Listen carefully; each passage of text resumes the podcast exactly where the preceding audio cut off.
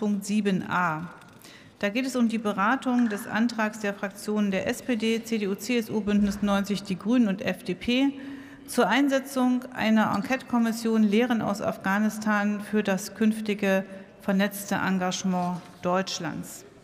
Verabredet ist es hierzu 39 Minuten zu debattieren.